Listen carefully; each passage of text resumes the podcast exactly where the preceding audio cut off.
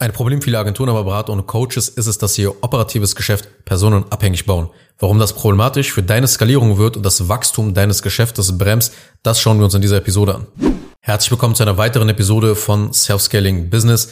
In dieser Episode sprechen wir über ein Problem, das Agenturen, Berater und Coaches ab einem Team von sieben bis zehn Mitarbeitern häufig quält, nämlich die Abhängigkeit von einem Mitarbeiter in einer bestimmten Rolle.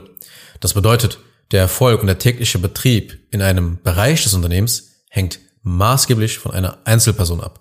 Und wie immer steigen wir auch direkt in die Inhalte ein. Wenn du diesen Podcast verfolgst, dann hast du mich bestimmt schon in einigen Episoden häufiger in einem Nebensatz sagen hören, dass du dein Geschäft nicht personenabhängig aufbauen darfst.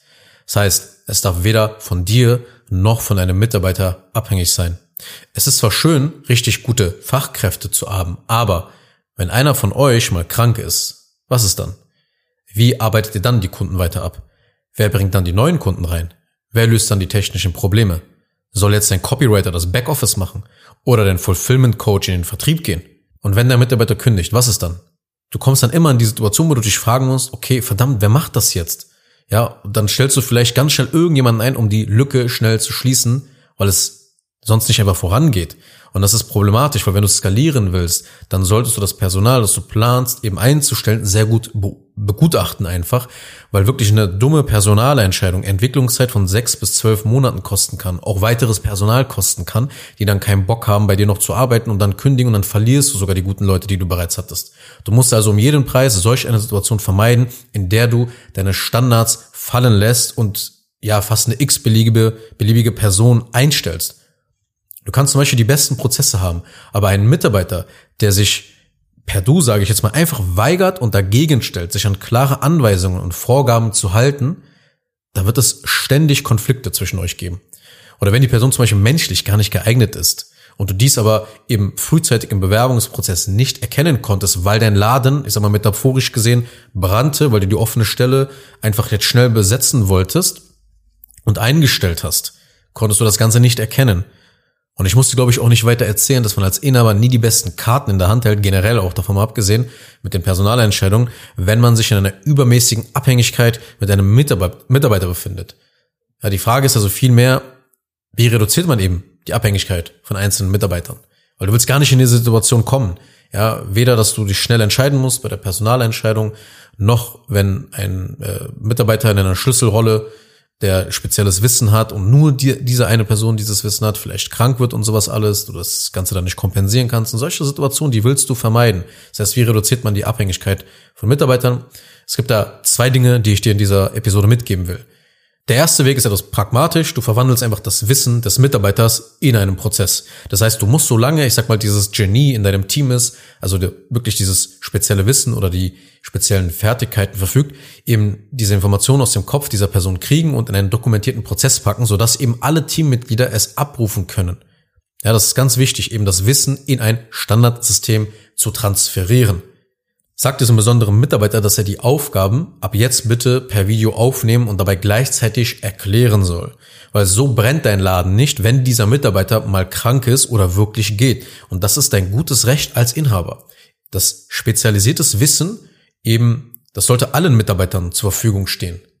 Wenn du die Person bist, die spezialisiertes Wissen und Fertigkeiten verfügt, dann musst du es natürlich selber dokumentieren.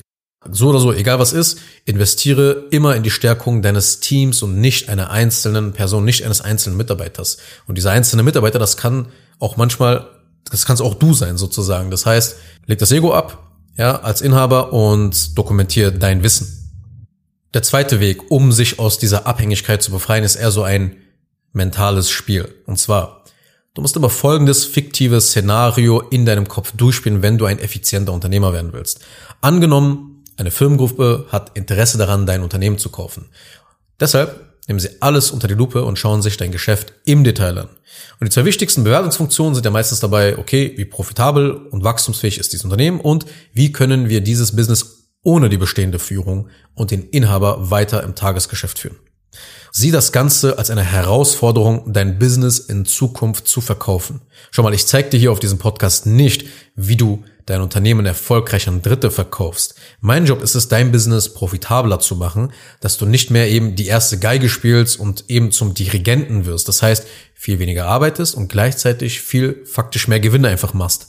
Mit diesem Szenario, das ich dir gerade beschrieben habe, dass eine Firmengruppe dein Unternehmen kaufen will, verarschst du dich quasi selbst und bringst eben deine Handlungen so alle in eine Richtung, dass das Business systemabhängig und nicht personenabhängig gebaut wird. Also geh davon aus, dass deine Mitarbeiter auch sowieso nicht ihr ganzes Leben bei dir bleiben werden. Das ist heutzutage normal geworden, dass man den Job wechselt, häufig wechselt. Ja, triff also die notwendigen Maßnahmen, um dich darauf vorzubereiten. Du musst es auch gar nicht mal so radikal sehen, ja, und immer von der Kündigung aus denken, sondern alleine wegen den Krankheitstagen. Und die sind in Deutschland im Durchschnitt liegen die bei 11,2 Tagen. Ja, deswegen ist es wichtig, eben schnell diese Ausfälle zu kompensieren, wenn du ein Business sein willst, das wächst und skaliert. Also es geht jetzt eben nicht nur immer um den, ich sag mal, Worst Case, wenn so eine besondere Person eben äh, in dein Büro kommt und sagt, pass auf, Chef, ich will kündigen, ich habe keinen Bock mehr. So, im nächsten Monat bin ich nicht mehr dabei. Das willst du halt vermeiden, solche abhängigen äh, Situationen einfach, wo du total dann auch durchdrehst, wie gesagt, dann äh, entstehen die ganzen Folgewirkungen daraus, dass du dann ganz schnell Personal einstellen musst und dann dumme Entscheidungen triffst, keine Zeit hast, die falsche Person reinholst, das zerstört die Effizienz, zerstört eventuell die Teamchemie und da ist einfach, passieren so viele kleine Dinge, woran dann dein Unternehmen einfach scheitern kann und nicht weiter vorankommt, weil du es eben personenabhängig aufgebaut hast. Also vermeide es, dass auch nur eine Person, auch du, du zählst genau dazu, ein bestimmtes Ergebnis in deinem Business erzielen kann. Sorg durch Prozesse dafür, dass es eben systemabhängig alles funktioniert.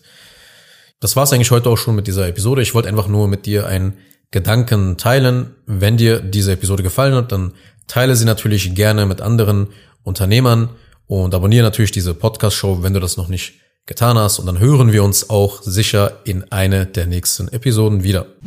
Kurz noch eine Sache zum Schluss. Wenn dir diese Podcast-Episode gefallen hat, dann tu bitte Folgendes. Abonniere diese Show, wenn du das noch nicht getan hast, sodass du keine weitere Folge mehr verpasst. Wenn du jemanden kennst, für den diese Inhalte spannend sein könnten, dann empfehle doch bitte auch meinen Podcast weiter. Und über eine 5-Sterne-Bewertung dieser Folge auf Apple Podcasts oder auf Spotify würde ich mich natürlich auch sehr freuen. Falls du wissen willst, ob du für eine Zusammenarbeit mit mir geeignet bist, dann besuche jetzt zengin-digital.de und buche ein kostenloses Erstgespräch.